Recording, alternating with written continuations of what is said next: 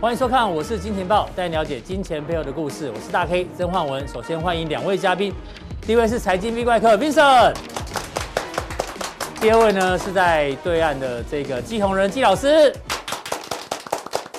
好，进入到今天的节目之前呢，跟观众朋友先这个抱歉一下，因为我们最近哦附近呢是在施工啊，所以如果你听到有一点点那种施工的咚咚咚咚的声音哦，放心，绝对不是地震哦，好不好？如果是地震的话，我们已经跑光了。所以呢，是因为刚好附近有人在施工，那我们已经尽量哦避开那个施工地点，我们我们已经躲到地下一楼这个碉堡。那如果还是听得到声音的话，请大家多包涵好不好？把自己的那个可能耳机或麦克风声音稍微调高一点点，让你自己听清楚一点。在此说声抱歉。好，进入到今天的主题哦，台北股市呢今天中场只有小涨五点，基本上呢就是平盘附近游走。那今天其实最抢戏的是谁呢？啊，我们看一下。十九大类股排行榜，哎呦，涨幅第一名竟然是好久不见的航运股啊！今天涨幅 百分之三点八，而且成交比重来到了百分之十七，相当不容易哦。那航运股今天为什么大涨呢？来看这张，我们节目呢，这个 V 怪客在十月十二号，就是上个礼拜四的时候，就有提醒大家，上礼拜四，呃，不，不是上礼拜四吧？十月十二号是上礼拜四嘛？不是，哎，不是，哎，二十万，哎，对对对，反正就是某一天，好不好？上上礼，上上礼拜，对，拍谁？当然我讲了，在因为有也有人提问了，所以我十呃十月六号也有提过，哦，十二号有提过，提过好几千，对。好，而且是在加强定有提醒大家，大家记得他说，加强定，他这是范例，只要长龙来到九字头以下，就八开头了，对，八开头，八开头的话呢，大家就可以留意哦。哎呦，果然今天就大涨。那当初有锁定加强錠，观众朋友，恭喜你。那如果呢，这个现在你是空手或是有进场的人呢，到底 V 快客接下来怎么看加强定在技术面的操作呢？就要锁定加强定，好不好？对对对，这个是加强定的部分。好，接下来要提醒大家，我们节目的首播呢非常重要，是在我是金钱爆的官网。那每一个首播都会盖上这个印章，每天晚上七八点的时间，有交易日的时候呢，会有最新的节目。嗯，那如果你错过的话呢，通常看到都是重播。那如何不错过呢？只要做到两个步骤，你只要订阅我们的频道，再加上开启小铃铛，它自动会提醒你，哎呀，首播来了，好不好？这样就不会漏接，这样最简单。好，好，今天的主题呢，来叫什么？叫做哎呀，又是通膨了。其实通膨的事情呢，我们已经讨论很久。对啊。你现在所有的国内外杂志媒体全部都在讨论通膨。那我们拿一个大家最有感的是什么？就是油价。嗯嗯嗯。油价呢？见鬼了！无铅汽油已经创了七年新高，观众朋友，你的薪水有创七年新高吗？我相信一定没有。柴油的，哦呦，柴油也创三年新高，所以很多的这个司机先生啊，甚至 Uber E 的外送员应该很很有感哦。对啊，这个对啊，一般是加九五嘛，就不管加哪一个都是创新高，所以呢。这个哦，这个通膨的压力，我相信不用我们多讲，你自己在生活当中应该感受得到。那我们今天不是要聊一般物价通膨，我们要聊的是什么？是台股今天不涨一个很大的原因哦。哎呦，金元代工明年调涨价格已经传出来哦。之前 V 怪客节目中有讲过，会不会向制造业输出通膨？哎，也是有可能哦。对啊。台积电明年涨价计划已经出来了，成熟制程涨一成五到两成，先进制程要涨一呃一成。那联电呢？哇，它几乎每一季都在涨价。对啊，今年已经涨很多次了。对，一月、四月、七月，然后明年也要涨，利基电也涨，世界先进也涨。但重点来了，上次传出涨价消息的时候，其实台积电是大涨。对，来，我们看哪一天呢？就是这天。来，这个准备图，在呃八月二十五号的时候，它的代工价格全全面调涨二十 percent，有没有？有反应啊，有反应。有反应。大盘当天涨两百二十七点，就今天呢，台积电反而没有涨哦，今天中场呢是下跌的。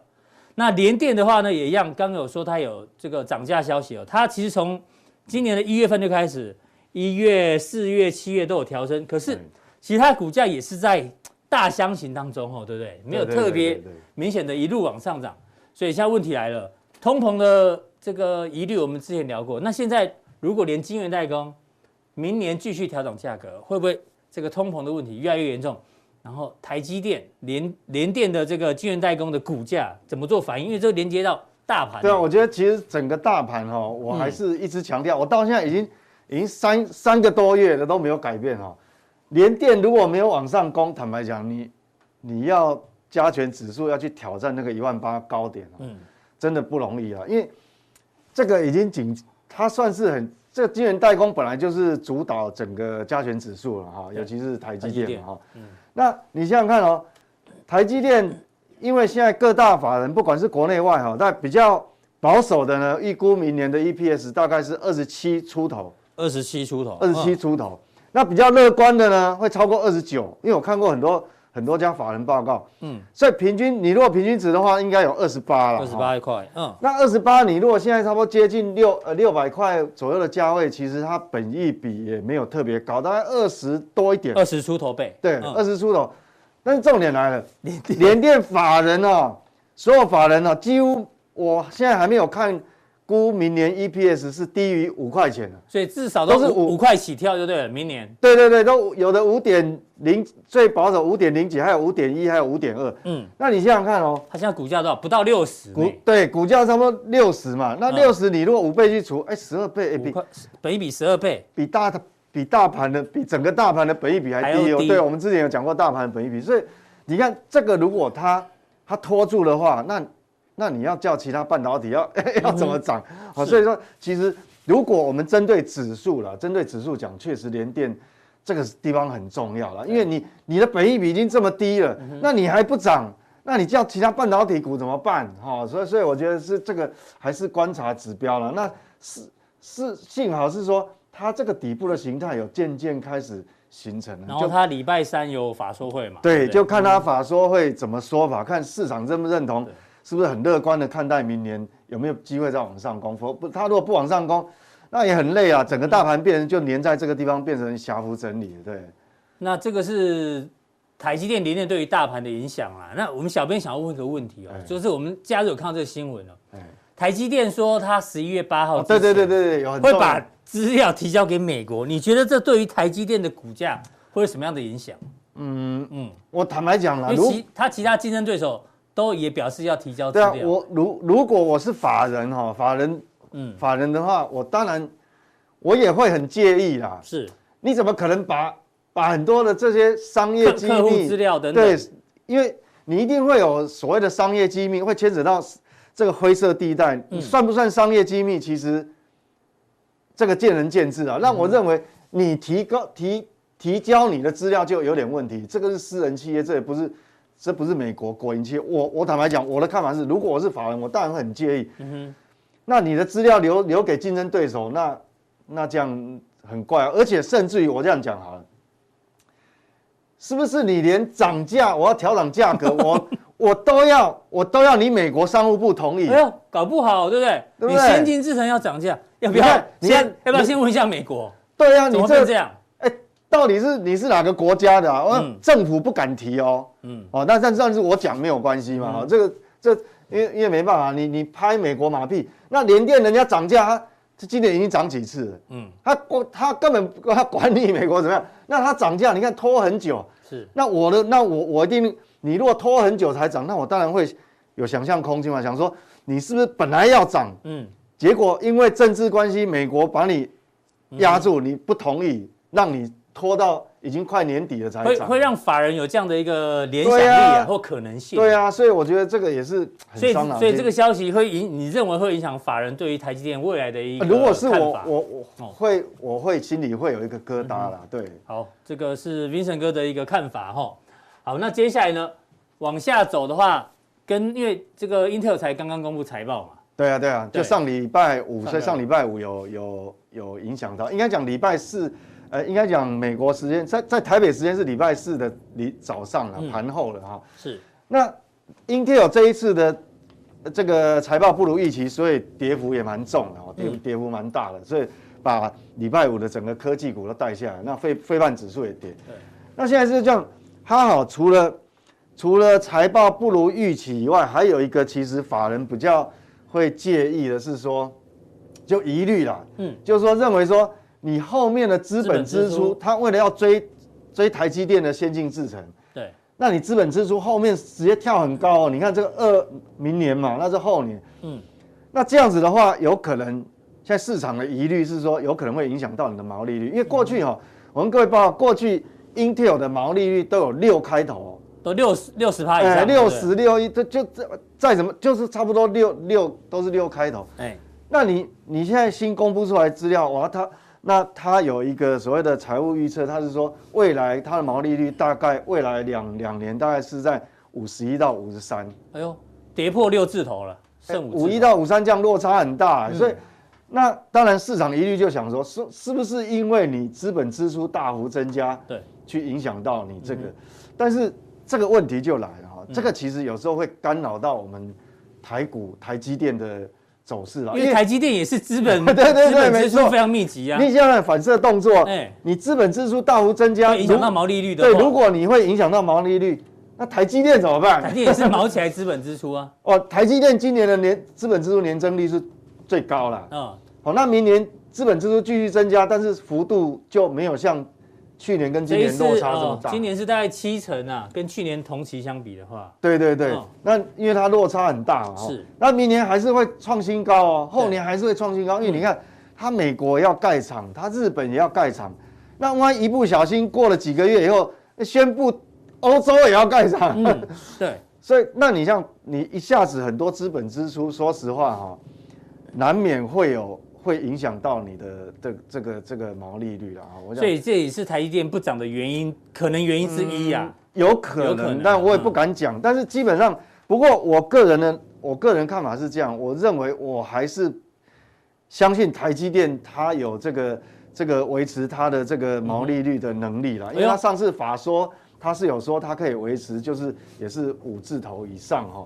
那为什么我会这样看？但我对它是相对比较乐观，因为它过去成本控制的算是非常好，所以一样都是资本支出增加很多。但是你觉得？我觉得台积电的抗压性比较强。对它，它，因为因为它的这个，我我们讲说价格主导性，理论上哈，我们我我我看先看下一张，是，其实理论上我认为台积电它是有价格所谓的定价定价权，好定价权，为什么呢？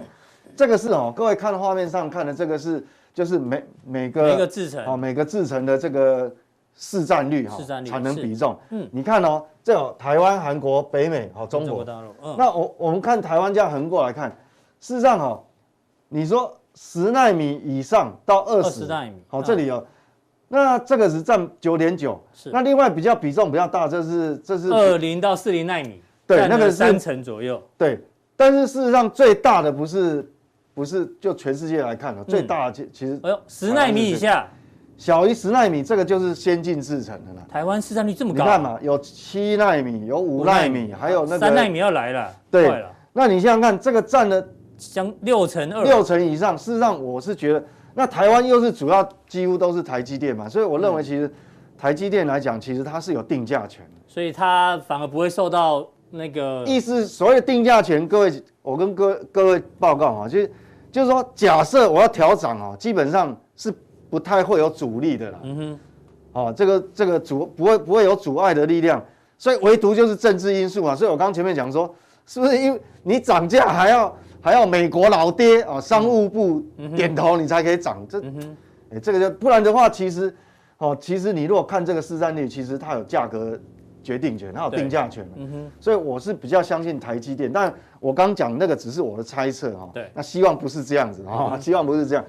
那那我们回过头去看哈，就是说，但是现在法人哈还是，呃，外资为什么没有就大幅很用力的买这个台积电哈？对，因为上一次涨价台积电就大涨，对，这一次传出涨价台积电反而就不太涨。对，那我觉得说第一个，嗯，也许他有考，因为我们讲说哦，法人他也是会会有很多因素他。考虑到美元指数的走势啦，哈，这个资金的资金流动，嗯，但是我想另外一个原因哈，我们从这张图表可能可以台积电的代工可以找到一些蛛丝马迹。为什么？因为现在来讲是五纳米嘛，嗯，那他现在说明年下半年要进入正式量产是三纳米，嗯，那原则上哈，如果说现在是市场的模拟啊，模拟它的价格，嗯，那。过去五纳米，现在现在的价格，现在是价格是这样，一万三千六百五十块。对对对对对，那当然明年调涨之后，可能还会再高一点点，还会再高一点点。是，那你想想看，我们现在市场的法人现在在估计说，假设你三纳米，因为牵扯到明年的毛利率哦，嗯，三纳米，那你要维持你五成以上毛利率，那因为三纳米的成本是很高的，先进制程、先进制程的成本非常高的，嗯，那变成你的价格大概每一片，这是每一片的价价格，嗯，每一片大概要两万五千美元以上，两万五，嗯，那你两万五千美元以上，你现在看这个一跳大概，欸、快要 double 了、欸。哎，应该有七十几趴。嗯，那现在重点来了，你的三纳米的先进制程，有几个客户其实数得出来。我们讲苹果好了，是，苹果能不能接受你每一片的价格有两万五千美元？哦，那这个有问题，因为五奈米现在是一万三千六百。对，那你如果明年调涨的话，大概大约就是一万四啊。哈，嗯哼，那所以所以这个可能法人的疑虑是在这个地方，就因为你的。你能够会用到三奈米的客户，其实五个指头搞不好还数不完哦，可能只有两三个客户，所以这个我觉得说，这个可能就是它的一个小小的负面哦。现在法人可能心里面想说，会不会影响到你的毛利率？因为你的定价一定要要达到你的那个毛利率，可大概要两万五哈。所以，诶，这个各位各位大家要要要留意。那当然不管怎么样，所以台积电涨价这个消息，你觉得基本上是 OK 的，因为台积电有定价权。对，但是如果你又拿这个更细部的各个纳米的制程，你觉得对，有可能价格又太高，对，这有可能会影响法人的看法，不然理论上多空其实都都有台积电，所以才横盘在这里。对，就粘在这个地方。你要它跌到很便宜呢，它也不太跌。对，但是你要往往上推呢，除非外资法人要认同，你光靠我们本土买，可能不一定买不上去。嗯，所以这个。我的推测可能这个也有一点点关系了。好，所以原则上还是回到结我这个前面大盘的结论。如果说是这样子的话，你连电啊，我们讲说这这礼拜有法说嘛，哈。对。如果联电也不表态往上攻，台积电也连在这个地方，坦白讲，当然我们要再往上指数了，加权指数往上推的几率当然就变小了，就变成一个箱型。好，这个是这是联电的线，联电嘛，对，联电今天是收高了，但是礼拜三收高，对，嗯，如果说你你能够哈拉出一个红棒，把这个短期的形态做出来，那可能对台股的激励就会比较大了哈，会有激励。那台积电我们再看一下，好吧，因为刚刚没有放大。对。对，那这个是台积电一样嘛，它横盘在这边，你看它它这一次正式的呃告诉你说我明年要涨价，但是呃。没有市场并没有，这根就是开完法说会之后嘛，就一就涨一根而已嘛。对，但是这个法说也算是市场认同哦，它是比较呃法说算是对。呃优于预期，比较乐观，所以就是其实大概就晶圆代工已经决定了这个指数哈，指数怎么波动。好，那我们还是看一下大盘的 K 线好了，刚好也是连连连在这里。对，那加权指数你看已经连续一个交易日、两个交易日、三个上去就有下影线，下来。呃，上去就有上影线，对对对，下来就有下影线。所以其实你各位去回想哈，我大概一个多礼拜前，我一开始就定调说，我说台股一定就是一个区间，有没有？嗯哼。它真的真的就在这区间里面。你要它跌很深，门都没有。它是不是来到这个这个位置？但是你要它涨很很快，后它除了这根红棒比较比较快速以外，是其实后面几乎都很黏呐，就黏住了哈。所以其实。到目前为止，我都没有改变看法。台股它还是一个区间，好，嗯，所以还是盘整啊，所以这个操作难度就比较高，还是要靠还是要靠选股。对对对对，没有错没有错。对，那另外我们关注一下美国股市哦。美国股市呢，当然现在最重要的是财报周嘛。哎，哇，这个是下个礼拜，应该说这个礼拜啊，很热闹，这个礼拜特别热闹，一堆公司有没有？礼拜一呃这边是这一排是盘前啊，这是盘后，盘前盘后。礼拜一、礼拜二、礼拜三、礼拜四、礼拜五，这个小编都帮大家抓出来哦。那比较重要的包括哦，这个脸书，哎，脸书，然后微软、Google，哎，还有亚马逊、苹果，哦，都是这礼拜，这重量级，所以几乎等于是要看科科技股的财报表现。像是 AMD 也联动我们很多个股啊，有很多跟 AMD 有关，所以。这礼拜很热闹。刚讲了这个联电嘛，对，联电礼拜三。所以所以这样来看哈，联电王赵立哥明天会来帮大家。对对对，赵立哥预判一下，会会详细解读。嗯，那如果按照这样的话，这礼拜美股就科技股，尤其是纳斯达克，美国纳斯达克走势这礼拜就很关键哦，因为都是重量级的。对。哦，如果这这礼拜的纳斯达克如果因为我们讲到道琼跟 S M P 五百就标普都已经在历史新高附近了，对，都都已经曾经突破，就创历史新高再拉回。对，那如果这一周，我想，科技股，嗯，我不管财报你是利多，是优于预期还是劣于预期预期哈，嗯，不管你利多利空，最重要是市场对它的反应。好，好，那如果市场你如果这礼拜纳斯达克没有再往上攻的话，嗯，那很显然哦。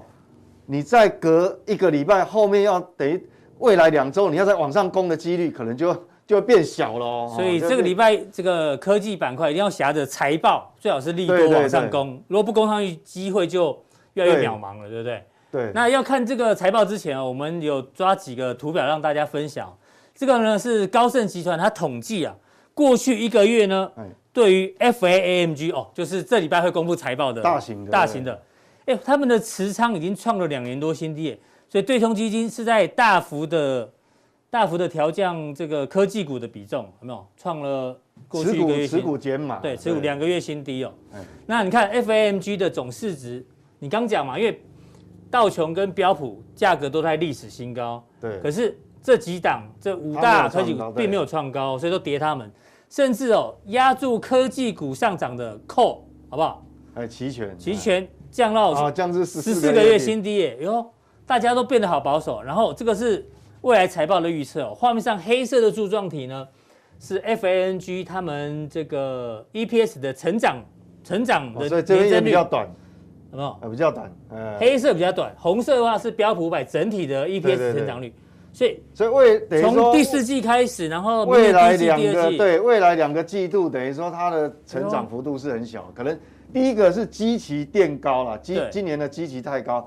那还有，我觉得第二个原因是什么？嗯，因为我们知道十一月第一个礼拜不是货币政策要要确定那个 FED 要确定它缩减债务的缩减债务购呃缩减公债购买的这个 schedule 嘛，嗯，好，到底要到什么地方要完成它这个动作，也有可能导致他们，因为你你货币稍微收紧哈。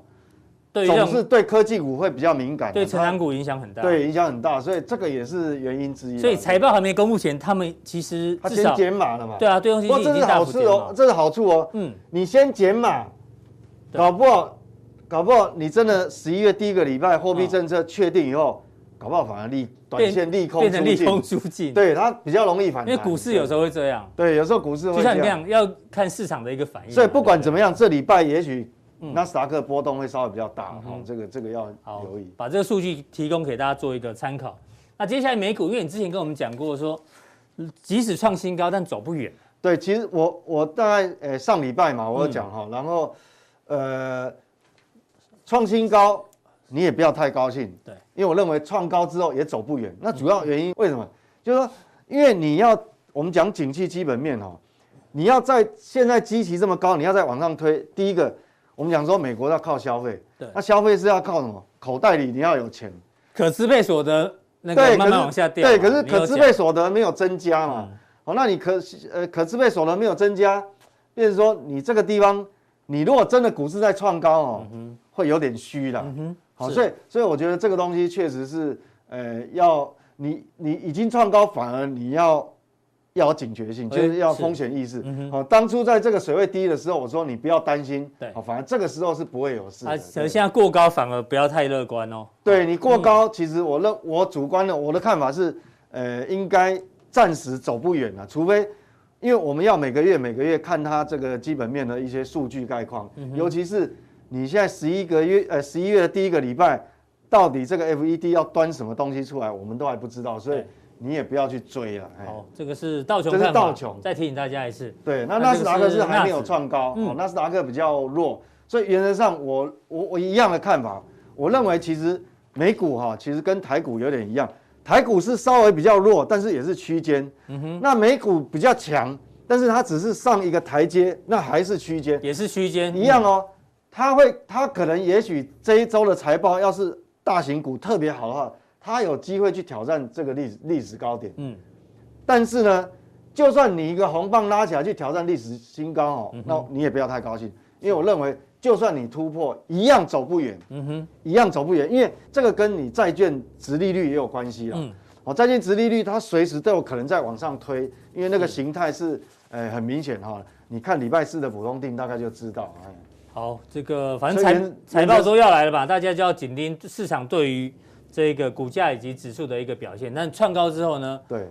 V 怪哥认为还是相信。如果你没有方向感，嗯、你可以这礼拜暂时休息。嗯哼，哎、欸，就是看他看他这个财测怎么怎么。好，那今天的普通令到这边，待会加强令呢要提醒大家，哎呦，有一些题目要来回答。哦，对对对，因为也是最近问题很多呢。哎，很多交易，其实这个是好事哦。嗯，因为你一定是有去操作，你有执行才会发现问题。对。坦白讲，你如果从头到尾都不没有投资，你不会发现问题。是哦，所以有问题也也不是坏事啦。好，那、哦、那我会一一回答。那如果想要问 V 怪客个人问题提问的话呢，记得订我们的加强订，好不好？哎、那还是提醒大家，加强订怎么订呢？加强订呢，在看完我们官网的节目之后呢，这边有一个显示完整资讯后，把它点下去，然后就有三个传送门，好不好？三个传送门，任选一个就好了。对，选一个呢，照它步骤就可以看到我们的加强店了。非常谢谢 V 怪客。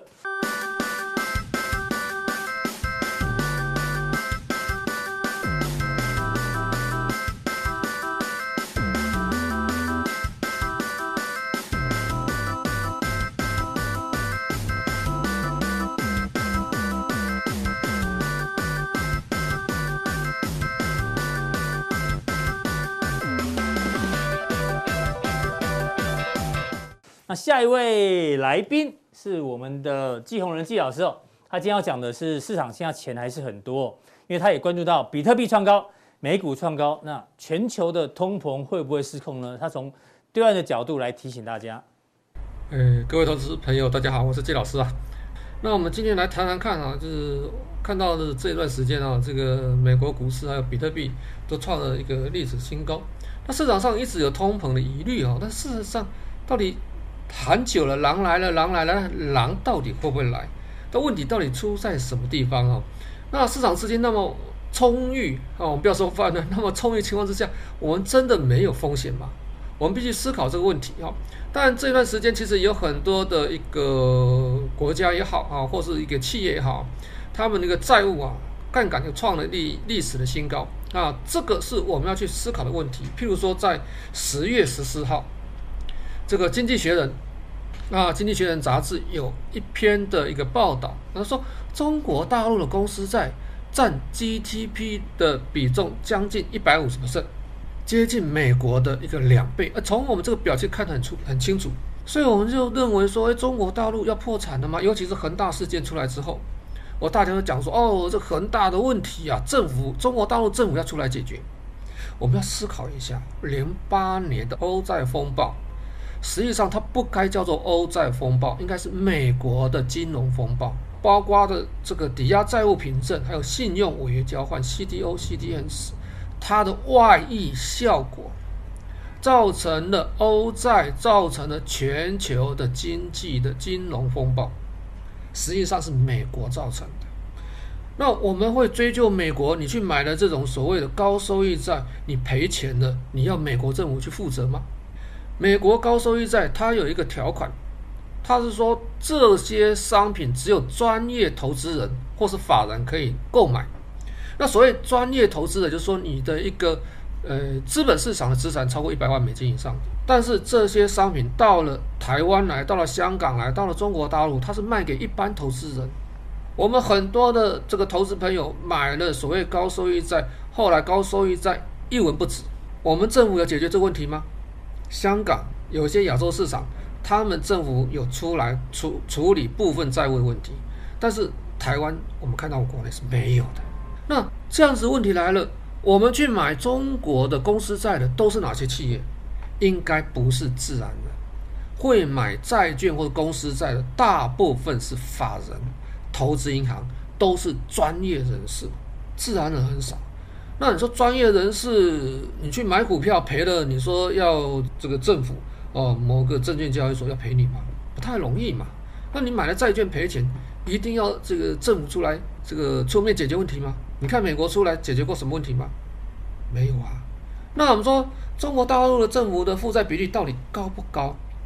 实际上，中国大陆的一个政府负债比例其实不算是很高的。中国大陆政府负债比例大概百分之四五十左右而已。那我们看这个图表，很明显的啊，这个当然就是国外的一个报道啊，我们他们看到的啊，这并不是这个中国大陆自己的报道啊。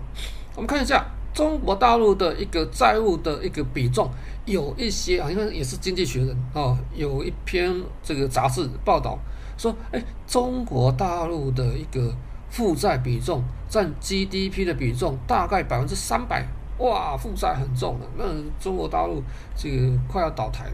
那我们看一下它的结构到底是什么样子。哦，包括了地方政府的一个债务。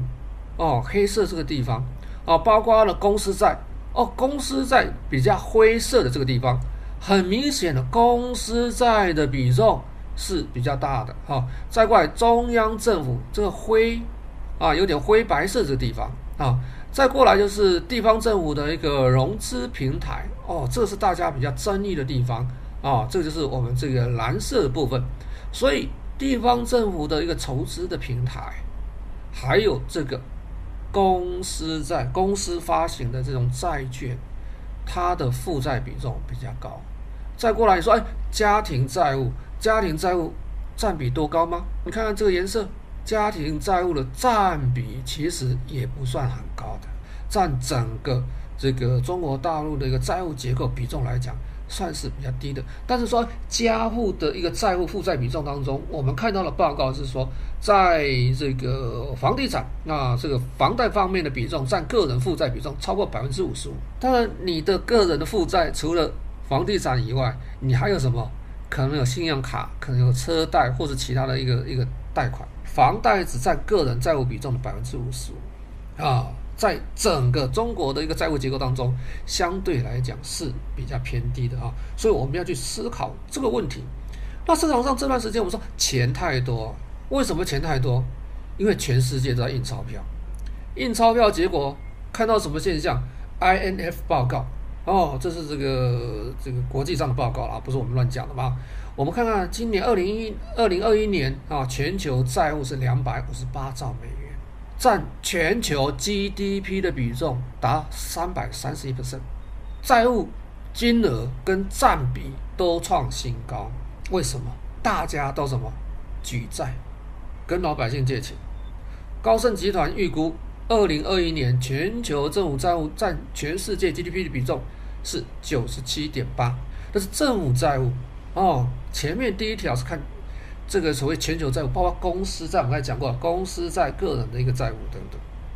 哇，我们赚来的钱都要还债，我们现在都跟未来透支了，跟未来借钱。好，新兴市场的占比其实蛮高的，两两百三十 percent。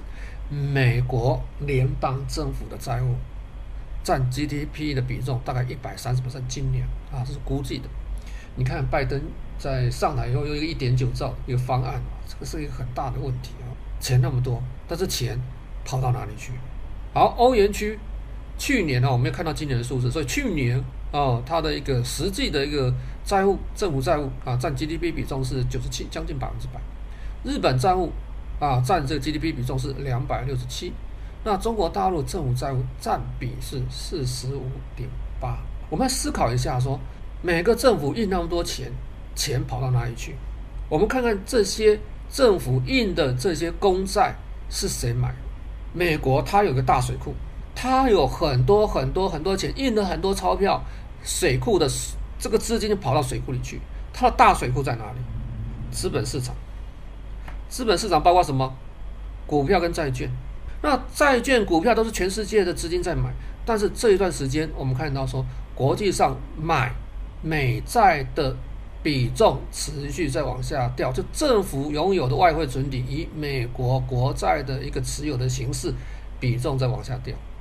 他这段时间印了那么多钱，国外的一个央行不买，变成什么？美国自己买，美国自己买，那会出现什么问题？如果我升息的话，美国企业会不会有影响？美国政府债台高筑，他要偿还的债务会不会有影响？个人你要还的信贷、车贷、房贷会不会有影响？所以美国为什么不敢升息啊？我们说钱太多，持续放水会胀死，不放水会怎么样？会渴死，胀死通货膨胀。他说日本，日本债务比重，政府债务比重是最高的，但是日本的公债谁在买？日本的公债是自己人在买，日本的养老金、退休金在买，它持续零利率、负利率。国外的持有比重比较低，不到百分之十，所以国外不买，日本政府自己可以买，日本的企业自己可以买，零利率，它没有升息，不会升息，不敢升息，没有升息的结果会变成怎么样？借新还旧，不断的扩增我们自己的债务。日本。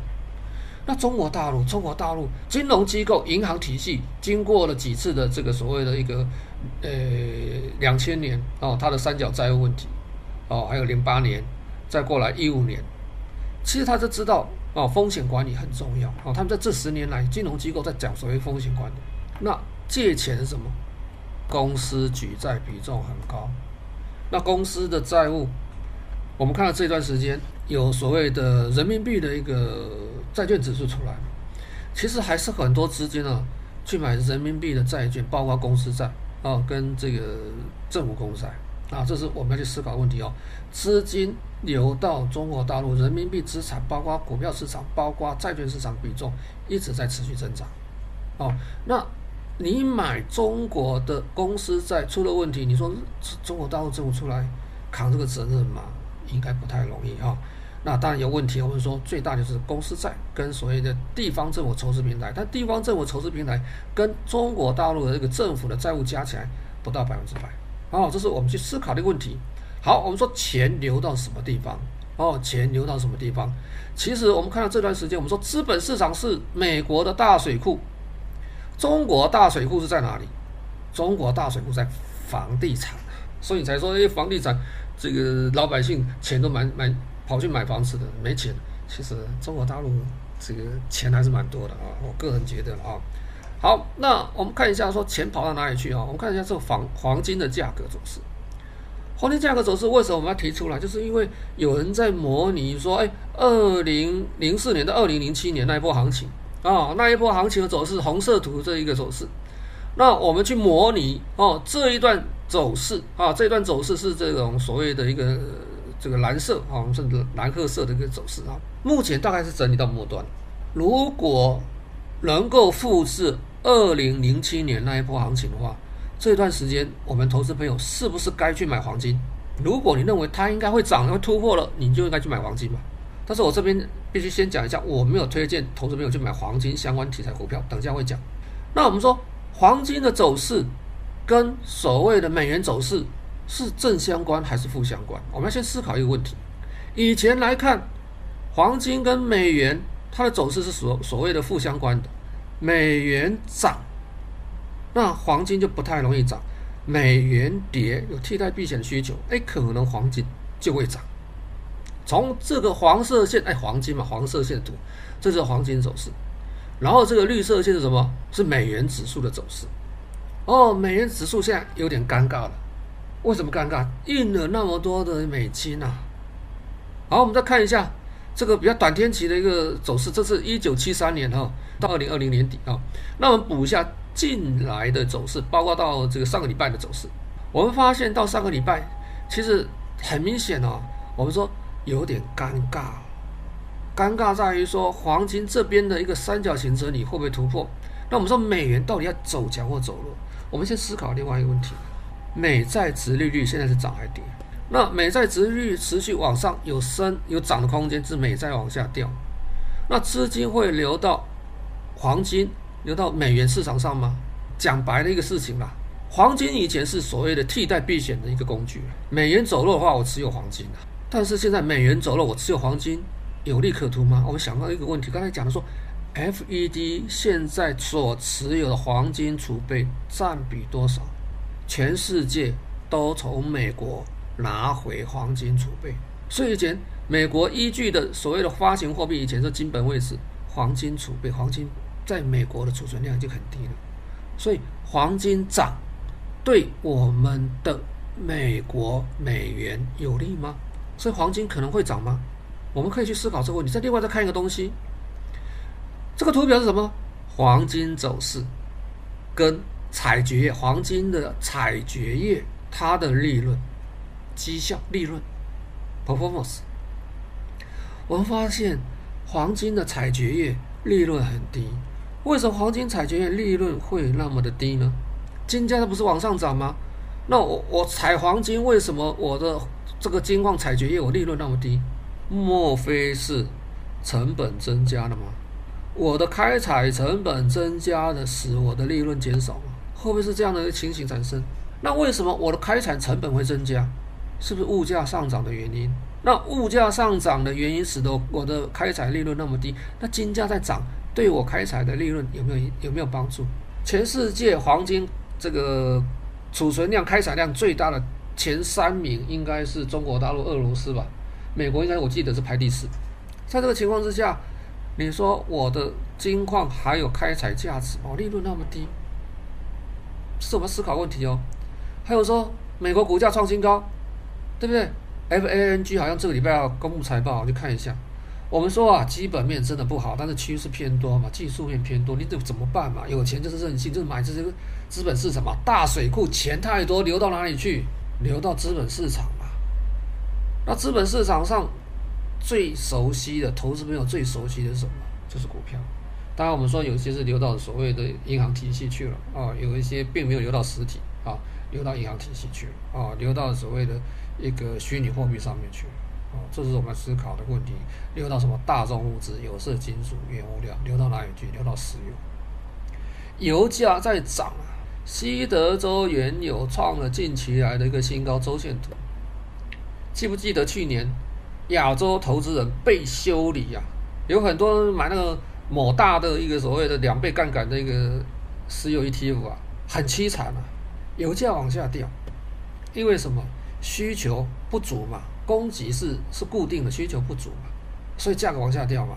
那美国期货交易所修改了游戏规则，可以承担负利率、负的一个一个报价，但是负的报价、负油价，亚洲投资人有很多亚洲的这种所谓的一个交易所啊，或是我们的一个呃期货公司，并没有修改它的一个软体。西德州原油在最后交易日结算日当天最后尾盘偷袭，达到负油价，影响最大的就是亚洲投资人在睡觉，莫名其妙，你没有看盘的时候，莫名其妙就被修理了。中国大陆中国银行的原油宝，但工商银行、建设银行它有转仓，哦，它有换其他的月份，中国银行没有转仓，他可能认为说最后就是赔到零为止。哪知道是负的？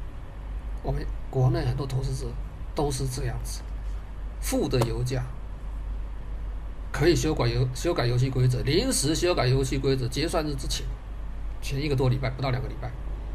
好，这些商品价格、股价持续大涨，还有什么？比特币，比特币价格六万块，再创历史新高，市值一点一兆美元。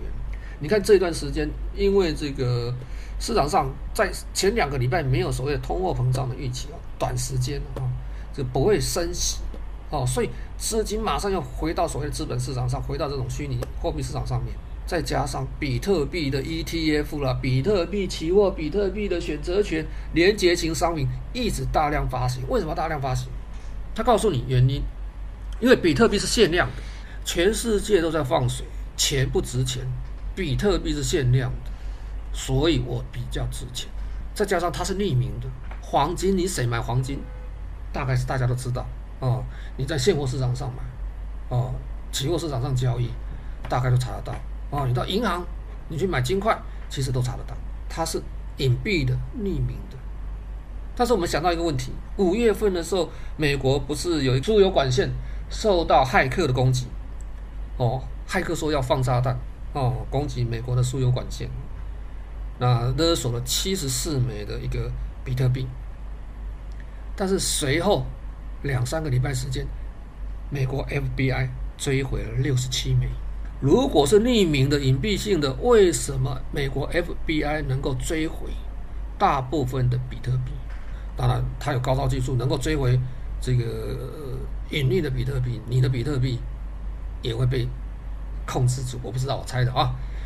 全世界百分之九十四的比特币是在百分之一点八的人手中，他们的持有货币持币的成本是零，你持币，零点零一枚，零点零零多少枚，持有一枚，人家持有是几十几百万枚，所有的比特币在少数人的手中，那这少数人中本聪是谁？真的是一个人名，或是一个组织，或是某个利益团体。哦，所以在这边大水库，其实美国有意引导资金来到比特币市场，风险很大。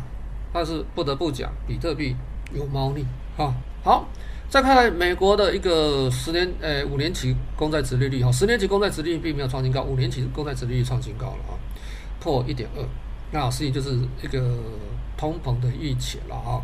那再过来，我们再看这个另外一个图表啊，我们在这边看到啊，FED 主席主席鲍威尔啊啊，他宣布在十二月初，哎，十一月初二号、三号。哦，可能会正式宣布收减购债。哦，特别强调收减购债并不是升息，所以就是这个话出来的时候，我们看到了美国股市跟这些商品各种的商品、大宗物质、虚拟货币都在涨。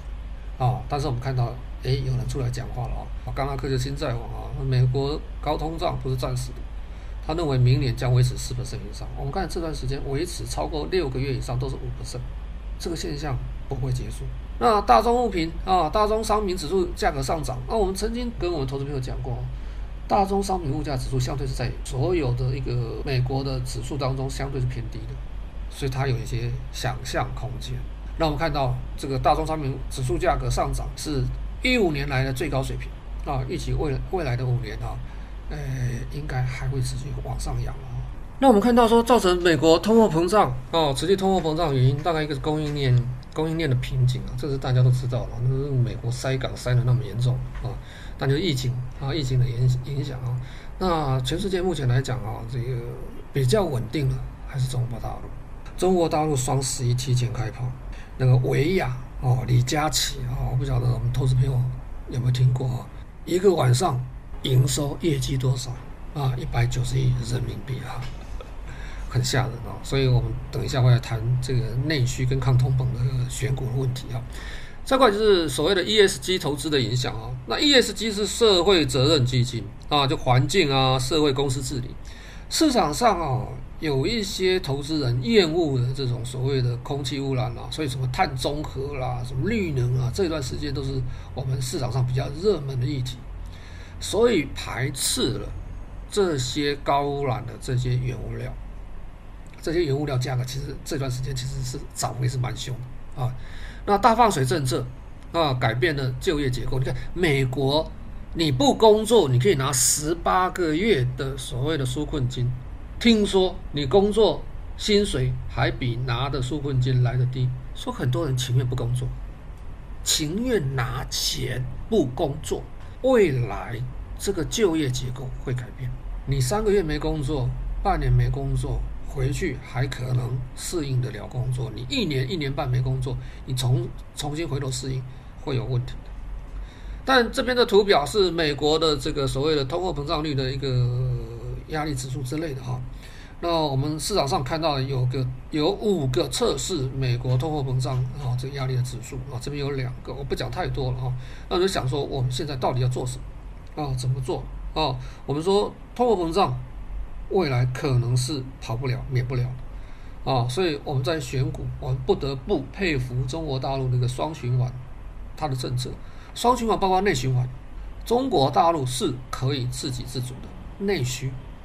中国大陆的内需不像美国市场，它的内需市场占比七十%，欧美成熟市场，中国大陆的内需市场占 GDP 比重还不算很高。我们看到中国大陆出口，哎，这段时间一直在创新高哈，这个以后有机会再谈哦。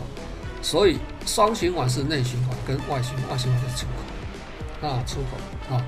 那怎么调整？怎么选股啊？我们先休息一下，等一下回来。好，谢谢。